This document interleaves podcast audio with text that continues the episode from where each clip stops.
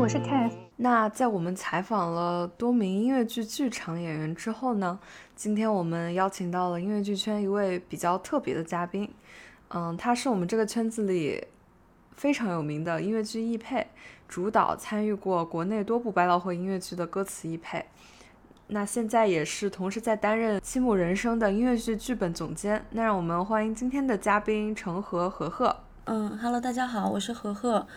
嗯，我是现在是《期末人生》音乐剧的剧本总监。嗯，其实就是一个做译配的，然后翻了挺多音乐剧的吧。那在我们节目录制前呢，就看到何何刚在微博在放送福利，然后抽奖的呢是一本今年新出版的一本新书。然后，何何愿不愿意简单的介绍一下这本书？其实这本书诞生的机缘就是一切都是蛮巧的，就是最早的时候是因为疫情刚刚开始的时候，影响了我们的线下演出的一些工作嘛，所以我们就在考虑做一些线上的事情，就诞生了我在二零二零年做的一个线上的音乐剧通识课。那个通识课呢，就是当时做这个课的方针就是要包罗万象，呃，所以就尽可能的把音乐剧的历史文化以及台前幕后的一些故事全都介绍给了大家，还有一些常见的误区吧，呃，然后这个课出来之后反响还可以，所以就有出版社，就上海交通大学出版社就找上来，希望我能够把这个课结集出书。当时我其实是挺惶恐的，因为。我知道那个课虽然就是还有一定的反响，但是其实它的文本还挺糙的，做的内容也不是很全面，所以就进行了很长时间的一个修订，呃和增补。对大家如果对这两个都有了解的话，可以对比一下，就是会发现里面增加的内容还是挺多的。呃，然后就经过了这一段时间的修订和增补之后，就把这本书出来了。其实初衷就是跟做那个课的初衷也差不多，就是希望能够有一个给大家一个比较完善的入门的东西，也讲的都不深，但是就希望能够帮到刚刚进入这个领域，不知道从哪儿开始，或者想更了很更多了解一下这个领域的朋友们吧。嗯，就是我其实之前是有买过你那个线上课程的，是在二零年对吧？就是那个当时那个线上的版本。对，嗯，我我的我当时就是上那个课，感觉因为当时好像对音乐剧，当然现在也对音乐剧有非常多未知和好奇的地方，觉得就是通过当时那个课，尤其当时看不到演出嘛，感觉增加了挺多新鲜的知识。谢谢谢谢喜欢。那所以就是这本书是由于这个课的一个契机，然后来做出来的嘛？那你觉得这本，因为现在市面上也有挺多，比如说音乐剧相关的一些，嗯，就是有关的知识的一些书籍吧。然后那你觉得就是这本书的创作过程中有没有什么比较带有你个人风格的一些内容呢？因为它叫《成河的极简音乐剧手册》嘛。其实这个名字我当时也是抗议过的。但是他们还是觉得跟这个课程的名字有一个呼应比较好。对，我觉得是比起个人特色来说，我更会说是我想通过这本书去表达一个什么样的东西。它是一个既浅又全的一个东西，就是你没有办法去指望通过它对音乐剧有一个很深的了解，但是我可以保证通过它让你对音乐剧有一个相对全面的了解，然后。通过它，你对哪个领域产生了兴趣？我会在在书的后面会附有一些参考读物，然后这些读物你可以去在各个领域去更深的去钻研。对我自己，也就是我对这本书的定位是一个文献综述，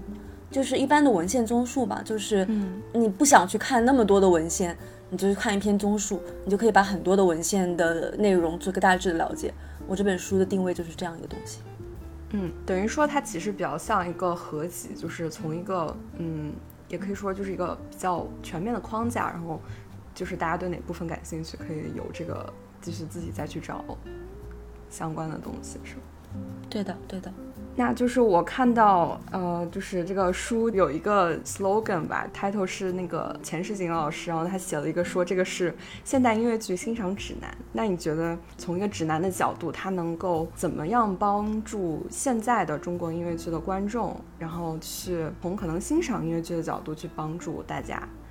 嗯，增加一些认知嘛？然后还有就是，你觉得什么样的观众朋友们会非常需要这样一本书？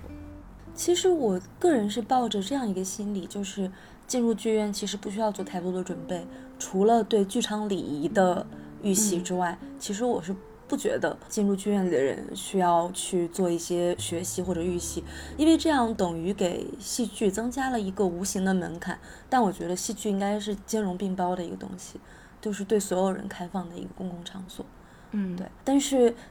我觉得这本书的定位就是给那些我进入剧院之前，我并不仅仅是为了去进行一个娱乐，我很想，我还想知道舞台上的这些东西，它背后有什么样的故事，我怎么样才能从这个舞台上得到最大化的呃享受和成长。我觉得如果你有这样的一个想法的话，又没有这样的一个背景知识，那我觉得这本书可能会比较适合你。嗯，所以就是我理解来看，它比较像一个对于。入门观众，或者说做一个入门手册，它会有一些比较基本的知识，就是如果就是对于观众做准备来说的话，可以这样理解。对，可以这样理解。但是其实，嗯，这本书里也有一些比较冷门的知识，但是这得你有心才能发现得了。对，啊，好的。就比如，其实这本书里面的关于德语音乐剧历史的部分。我是参考了一位日本的博士生用英语写的博士论文。哇哦，对，德语音乐剧，日本的博士生用英语写的博士论文，确实很文献。嗯嗯，然后在这样一个综合了三国文化的地方做的那个，做了一个小的综述。嗯，那我可以理解为什么你觉得它很像一个文献综述。对，它其实就是一个文献综述。我没有把参考文献全都列出来，大概有七十多份吧，应该。嗯，所以它其实是就是很全面的，等于你去收集了各个方面，比如说对于不同就是百老汇德语，然后法剧这样一个收集。对，但是我这边其实有一个比较遗憾的，就是对于大学城那块韩语音乐剧的文化，就是现在构成上海音乐剧文化的一个很大的一部分，我其实没有做太深的一个。呃，太深的一个功课，因为我到上海来是去年的事情，然后亲身体验上海继承的这个韩语音乐剧的小剧场文化，也是从去年之后才深刻的感觉到。但是那时候我的书已经定稿了，所以就很遗憾没有对这个进行一个相对比较相对比较详尽的介绍，只是一笔带过。哦。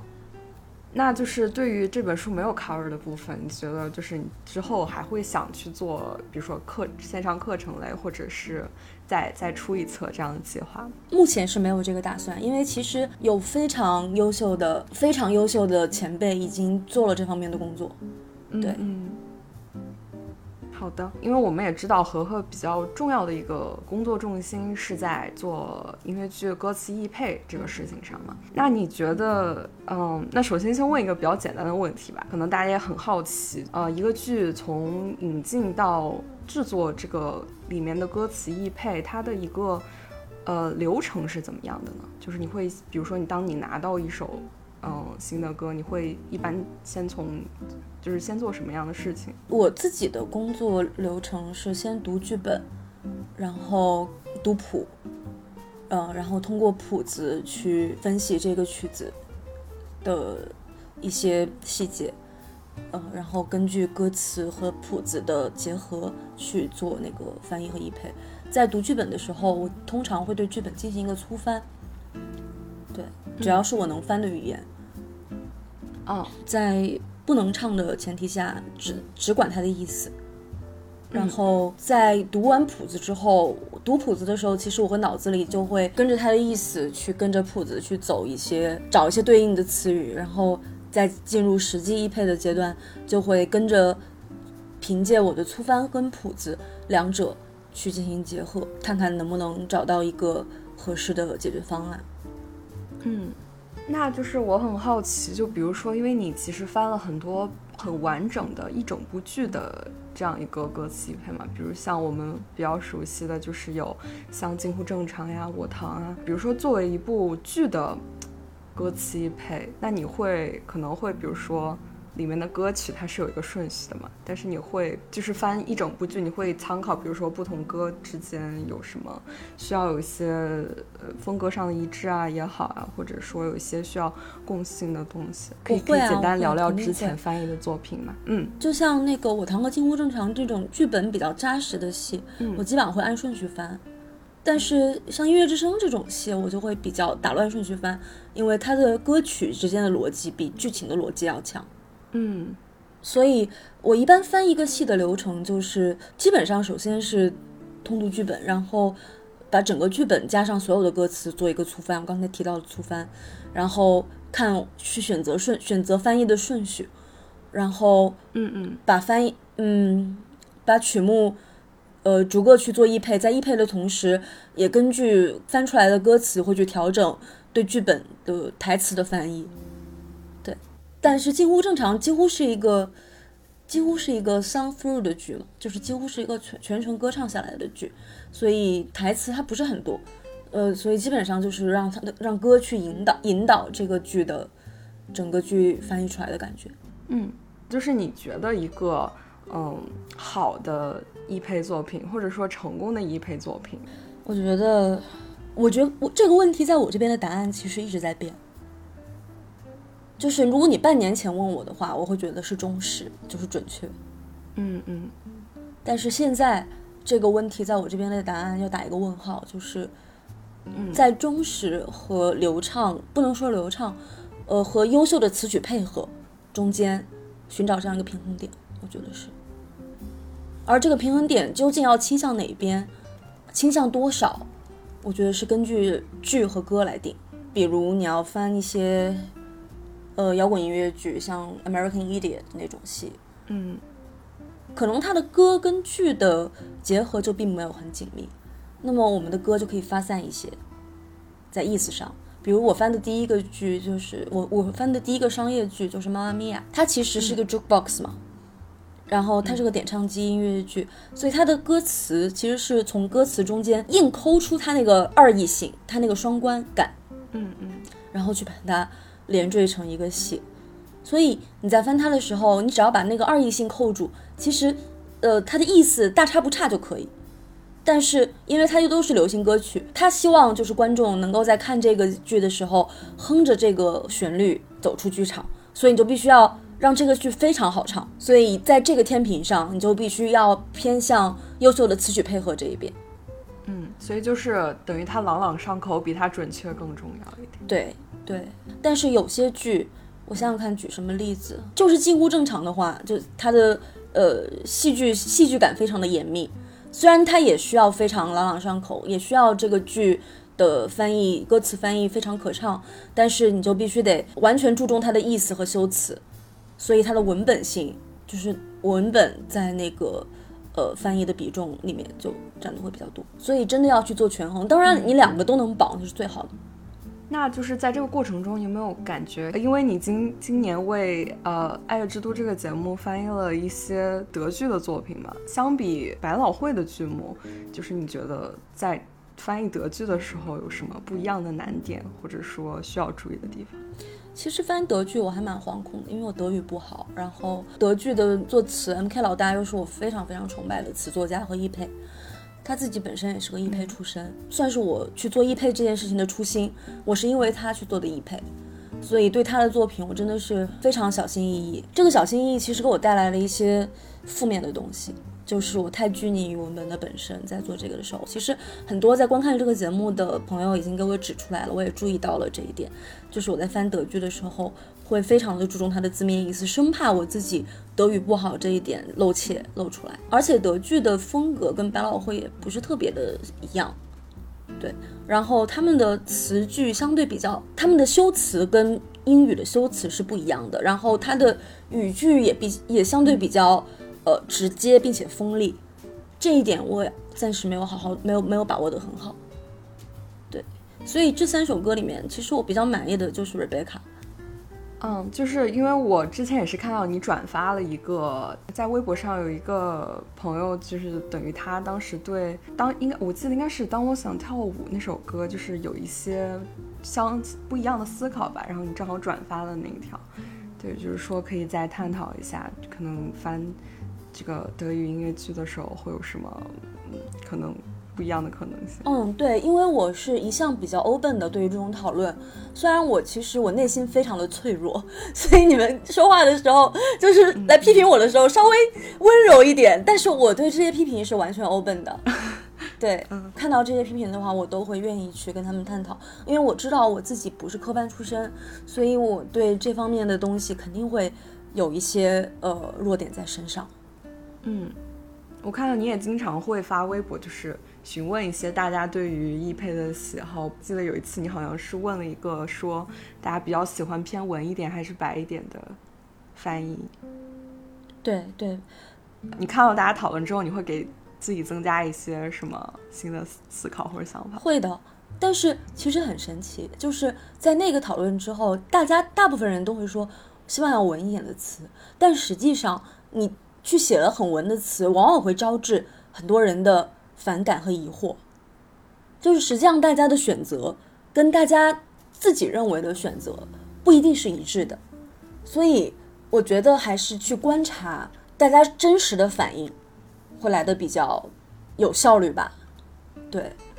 嗯，真实的反应你是指就是比如说一个作品它已经做出来，比如说一部剧，然后像一首歌，然后看大家就是评价，对，去收集一些反馈，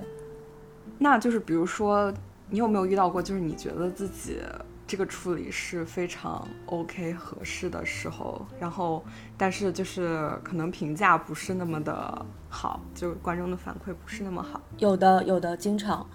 但是这种时候，我一般都会去反思我自己，是不是我的审美需要提升了，或者是不是呃我需要去嗯增强学习了。对，其实因为爱乐之都这方面的事情，其实最近半年发生了很多。所以最近半年，其实我比较一蹶不振。对，因为我感觉《爱乐之都》大家一个很就是广泛的讨论，很多是关于可能作品一本，因为他确实做了很多汉化这样的事情。然后，尤其是接触到比较多的法，就是法剧、德剧，是可能相对来说大家对翻译的接受度更低一点，就是这样一个情况。对，但是非常神奇，就是法语和德语音乐剧，它们本身的诞生和发展，其实跟嗯戏剧的，就是音乐剧的翻译和引进有着非常大的关系，并且法剧、德剧的扩张也跟音乐剧的翻译有很大的关系。就像伊丽莎白，它是被翻成了翻成了十几种语言，在欧洲和在亚洲都有演出。就我看得懂的日文译本，其实也并不是完美的一个译本，所以，呃，我也觉得，就是我我虽然我说这句话听起来就很贱啊，但是我也希望大家能够稍微多一点宽容对那个小语种音乐剧的翻译，因为本身它就是一个挺困难的一件事情，然后我觉得不一定是我以后会有别人去做，嗯，有人去做这件事情，我觉得就是一个挺好的。嗯，挺好的一个开端了。当然，我也希望这个事情能够被做得很好。嗯，那在易配的过程中，对您而言，哪个环节是比较具有挑战性的吗？我觉得这真的是一个 case by case 的事情。就是像我堂的易配，就是挑战性的，就是那个你怎么去把那个语气还原，并且保留它原作的文学性。就他的歌词真的非常具有文学性、文学底蕴。你怎么去把这个东西给保持在你的译文里面？然后就像近乎正常，你怎么样跟去跟摇滚音乐去契合，然后符合我们国内对摇滚乐的那个印象，让大家可以去吟唱它，并且让它在激烈的 riff 里面不觉得违和。呃，像音乐之声，就是你怎么去保证这个剧跟孩子们。是贴合的，让孩子们在剧场里面，让看不懂字幕的那些小朋友们也能够听懂，也能够听得开心，等等等等等等，这些问题每个剧都是不一样的。就像我当时在翻《美女与野兽》的时候，美女野兽的版权方特别强硬的给你规定，不许用字幕，他们没有在剧场里添加字幕的一个先例，他们觉得字幕会干扰大家的呃一个观观剧，我非常赞成这一点，但是我是我自己之前的作品不达标，所以就必须得让必须得让大家去用字幕去看，所以美女野兽我就必须要以不用字幕的标准去要求我，最后我做到了，我记得在庆功宴的时候。这个剧的原作者 Linda 当时当时握着我的手说 “You made it”，我当时真的哭的整个人都不成样子。就是对每个剧的挑战都是不一样的。完成自己手头的译配工作之后，会不会和主创团队进行一些沟通？比如说在围读会上和大家一起讨论啊，然后根据一些新的想法的碰撞来进行一些修改。会的，我会至少在排练场待满两个星期。嗯，然后有的剧目会有一些 workshop 的工作，就是在排练开始之前就有一些剧本围读，然后大家提意见，包括演员个人提的意见、导演提的意见，我都会去听，但是我不一定会跟着改，我也有我的坚持。嗯，现在也有越来越多的人了解了易配这项工作，也有很多观众开始自己做易配的工作。那您觉得，就易配这个行业来说，它是具有一定门槛的吗？我觉得有又没有，就是看你怎么去要求自己。我最开始也是完全凭兴趣进入的这个行业，也不是进入这个行业，我是最开始的时候是凭兴趣自己开始做的易培。如果说这个。东西有很大的门槛的话，那我当时作为高中生，什么都不懂，我是怎么去做的这件事情？对，所以我现在鼓励任何人都来做一下，感兴趣的话都可以来做这件事情，而且说不定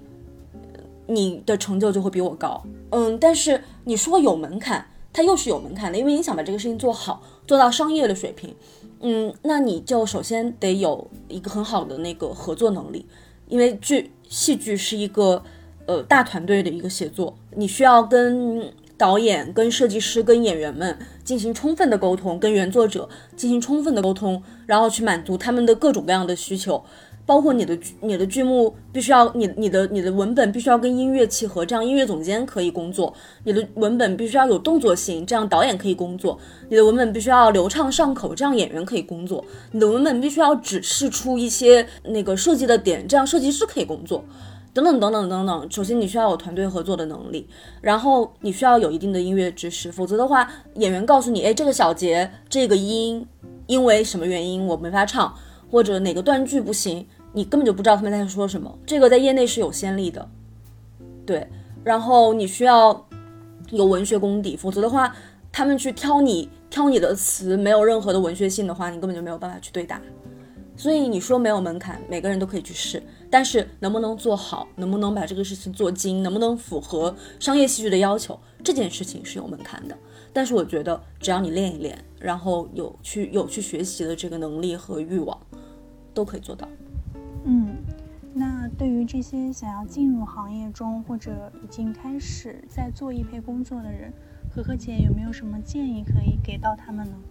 我觉得就是最早最早的，就是你刚准备进来的时候，多看戏，不管是哪个国家的戏，喜欢的，嗯，最好也看点不喜欢的，都多看。看戏的时候培养你的审美，培养你的戏剧感知。音乐剧也看，话剧也可以看，对，然后多看书，多听歌，嗯，听点华语流行，听点艺术歌曲，听点英文歌都可以，这些事情都是可以在嗯业余的课余的时候作为娱乐去做的，而且它会让你非常的享受。然后多学一门语言总是没有问题的，我自己就很后悔没有好好的学德语跟法语，这个让我的工作其实现在很很艰难。呃，尽可能去多学语言，然后把中文和英文学好学精，然后再进一步，就是如果你已经踏足这个呃领域，想要再往前走一步，我建议去学习一下乐理。我自己学的不是特别好，但是我能勉强试唱，然后对谱子上的符号也能够理解吧。这是托了我当时在学校里，在大学里面进合唱队的福。我觉得像这种艺术团什么的，你可以借他们的平台去学一些东西，反正有老师教你，不学白不学。对，然后研读一些剧本，学一些剧本分析。再往上，再往上的话，就可能是我还没有碰到的领域了。对，就是培养一下自培养一下自己的情商，然后跟别人跟他人沟通的能力、合作的能力，并且了解非常了解你自己一个戏剧幕后的组成。这样的话，基本上你就达到了一个职业育职业一配的门槛。对，嗯。那听下来，其实就是我可能比我想象的门槛还要再更多一点，就是因为我其实之前一直很好奇语言这个事情嘛，因为就是有一种说法是，可能你不是那么的，呃，懂这门语言，你也可以做呃这个译配这件事情。那就是等于在你看来，比如说你翻德剧、法剧，其实你是必须会一些德语、法语吗？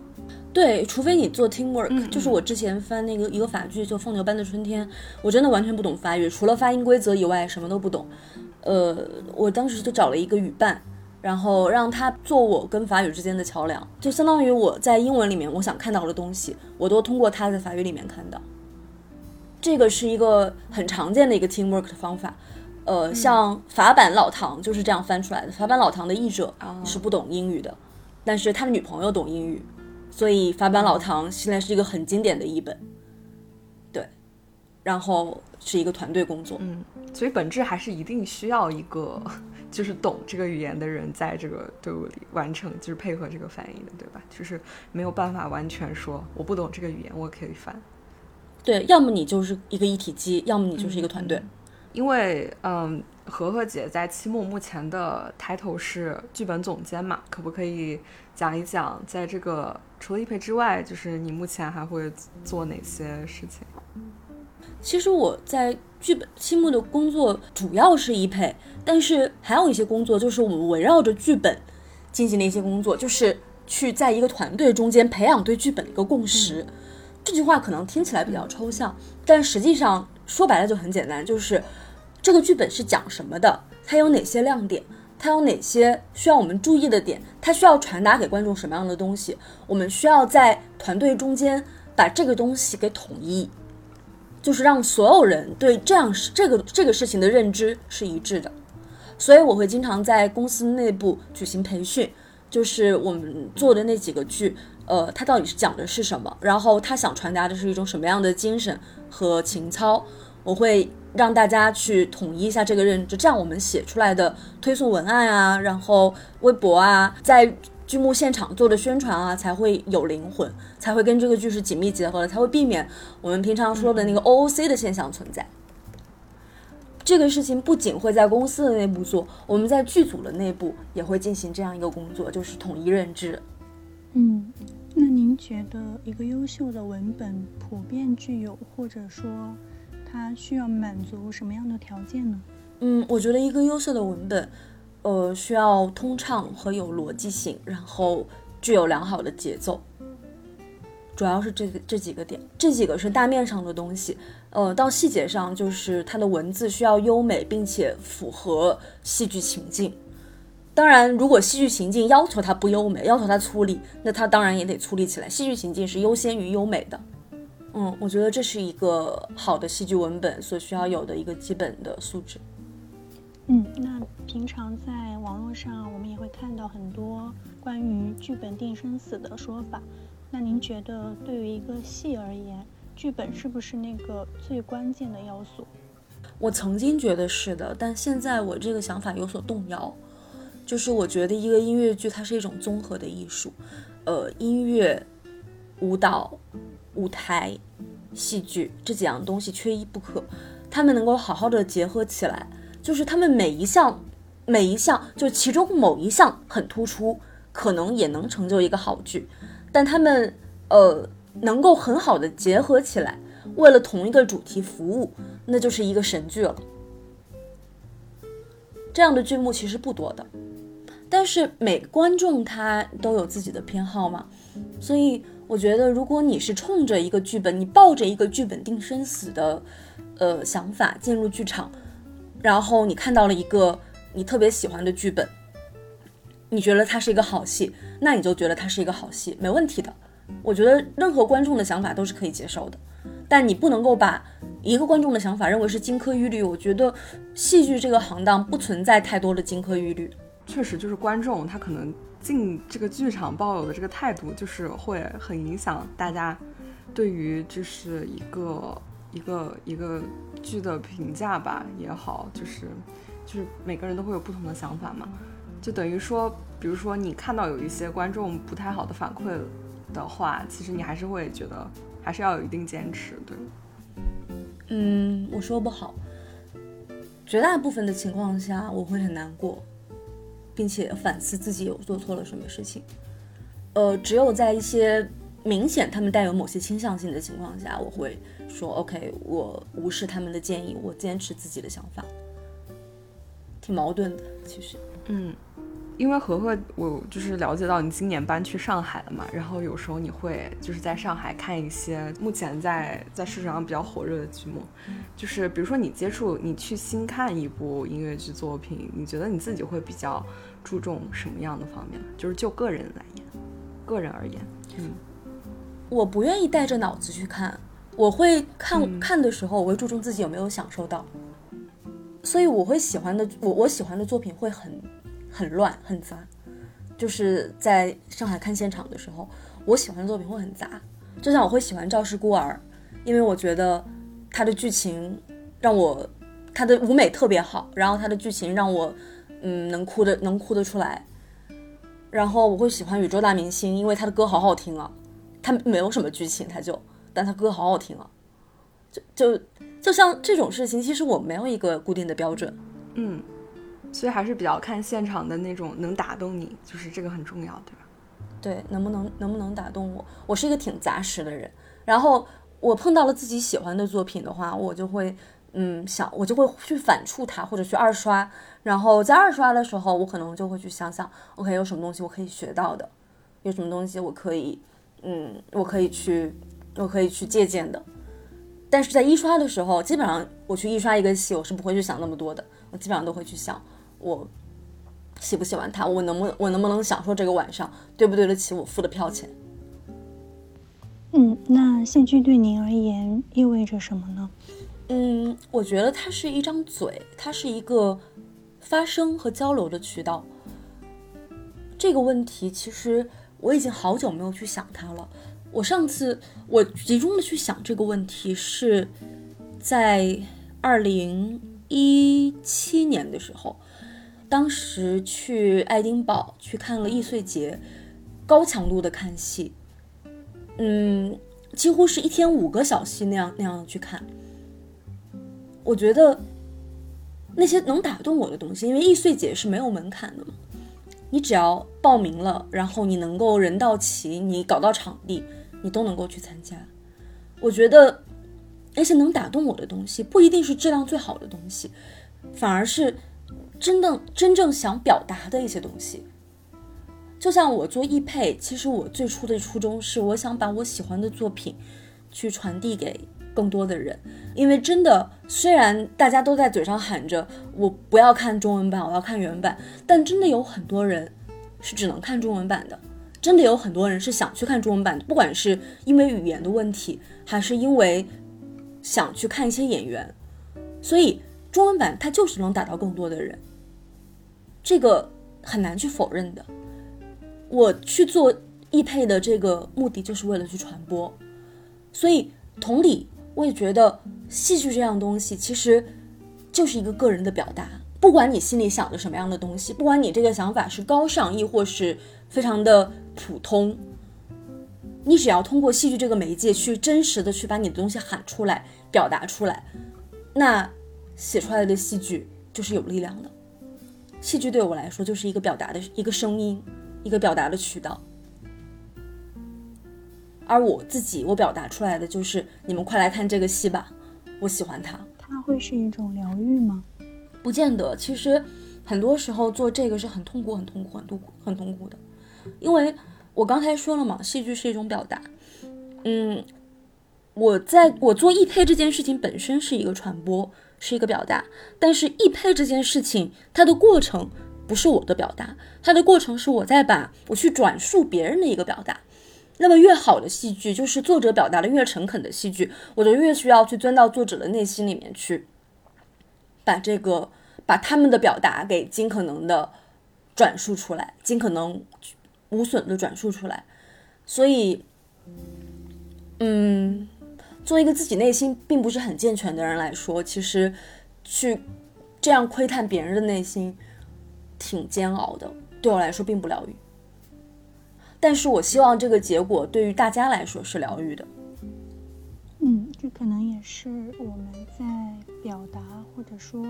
戏剧本身所希望去传递的一种观念，它可以给大家带来无论是向往，还是一种切身的体验。对，我觉得观看戏剧的过程就是去接受一个表达的过程，就是相当于呃一个作者或者舞台上的舞台后的。那所有的人在用一个主题、一个声音去跟底下所有的人说话，但是在那个剧场里面，其实观众他处在黑暗之中，他是隐身的，他所有人都在向那个发出光亮的那一方去看。当然，一些记录式戏剧不一样，这个我没有把进入式戏剧包含进去。嗯，所以说，我觉得观众他是一个接，他既然是一个接受方，所有的体验都是舞台上发生的那些事情跟你。的大脑发生的化学反应，对，所以你可以有任何的体验在这个场地里面。同样一个素材可以激发出几几千几万种的体验，我觉得这是戏剧很迷人的一个地方。嗯，这可能也是很多观众愿意无数次的走进剧场的原因。那前面我们聊到您作为《期末人生》的剧本总监的身份。那无论是以这个视角，还是以易配的视角，作为音乐剧行业的从业者，您是如何看待当下的中国音乐剧市场的呢？嗯，怎么说呢？我有种当局者迷的感觉，就是我其实身处在其中，我看到的是一个百花齐放的一个一个一个地方，它是一个很复杂、很繁杂的一个系统。嗯。可能没有韩国和日本来的百花齐放，但是我们这边也会包容很多种类型的存在。嗯，百老汇剧、西区剧、韩剧、日剧、德剧、法剧、中国原创剧，那么多的类型会存在在我们这个市场里面，并且每一种都有自己的受众和后盾。我觉得，嗯，就像。嗯，现在巴黎圣母院正在百老汇，呃，外百老汇林肯中心在演。但是我朋友跟我说，去那边看的全都是华人，就是百老汇本土观众，其实对法剧这个事情并不感冒，他们只认他们自己的东西。包括几个德剧在百老汇也是各种受挫，他们那边已经形成了一个很闭塞的一个消费习惯，就是，呃，符合我们百老汇标准的是最好的。其他国家的东西可能对他们来说，我们不能接受是异端。法法剧可能对他们来说，嗯，太多歌舞了，太少剧情了，他们不能接受，也不喜欢。但是我们中国的观众不是这样的，我们中国的观众真的可以接受非常多的类型，我觉得这是一个好事情。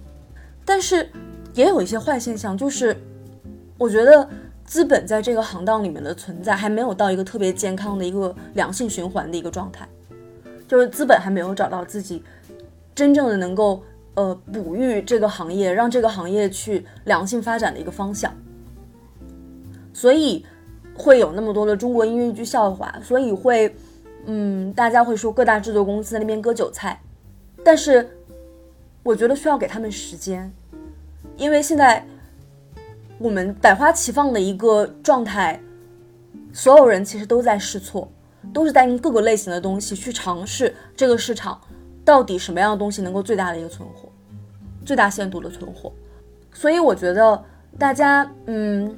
一方面是要正视现在这个行业，并就是业内的人最好是要正视，就是我们这个行业还处在一个初级的状态，还处在一个茁壮成长的状态，并且努力的去。呃，用自己的力量去给他添加一些好的东西，而不是去臣服、去屈服于这个行业，呃，这个行业的一些嗯，不太好的潜规则，然后，呃，行业外的人，就是观众们，我建议是，呃，首先要珍惜这个行业现在，嗯，多头并行的一个状态，我们能看到的，我们能选择的东西会很多。第二是。希望大家，当然我不能要求大家，因为大家有权利发出自己的声音。但是我希望大家能够对我们这些从业者多一些包容。当然，我也没有什么立场，因为我只是一个写剧本的。嗯，我自己在当粉丝的时候，我也对这个行业有着很多的想说的东西，所以我能理解大家的心情。但是，我也希望能够看到大家的一些包容和理解。嗯，所以整体来说，其实你对这个市场还是有一定希望的，就是你觉得它。只是因为在在初级阶段还在寻找一个方向，比如说像呃嗯其他国家市场，包括百老汇啊，就是德剧、法剧，他们其实也是探索出来一条最适合他们市场观众的一条路。然后就是你觉得，嗯，怎么说？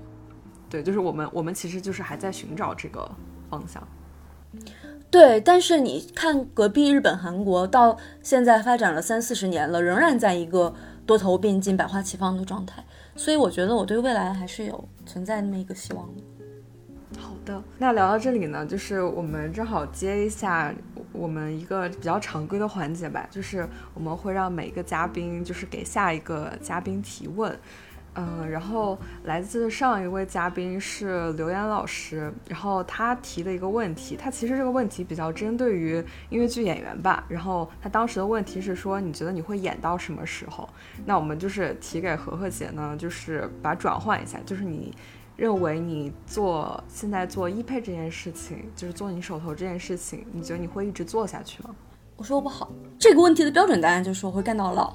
但是我不能确定我会干到老，因为。我现在已经看到了非常多优秀的年轻人做得很好，所以如果哪一天我觉得会有人做得比我更好，好很多，并且他可以替代掉我的市场份额，市场不再需要我了，我就不做了，我就会做去做别的事情。对，那何何姐未来有没有想要自己写原创剧本的想法？嗯，不能说没有。嗯，但是我比起写剧本的，我更接近写歌词的人，所以我可能会去给原创剧写歌词吧。嗯，那也很值得期待啊。那就是也请何何姐可以向下一个嘉宾提一个问题，虽然我们不知道他是谁。嗯，我想想啊，嗯，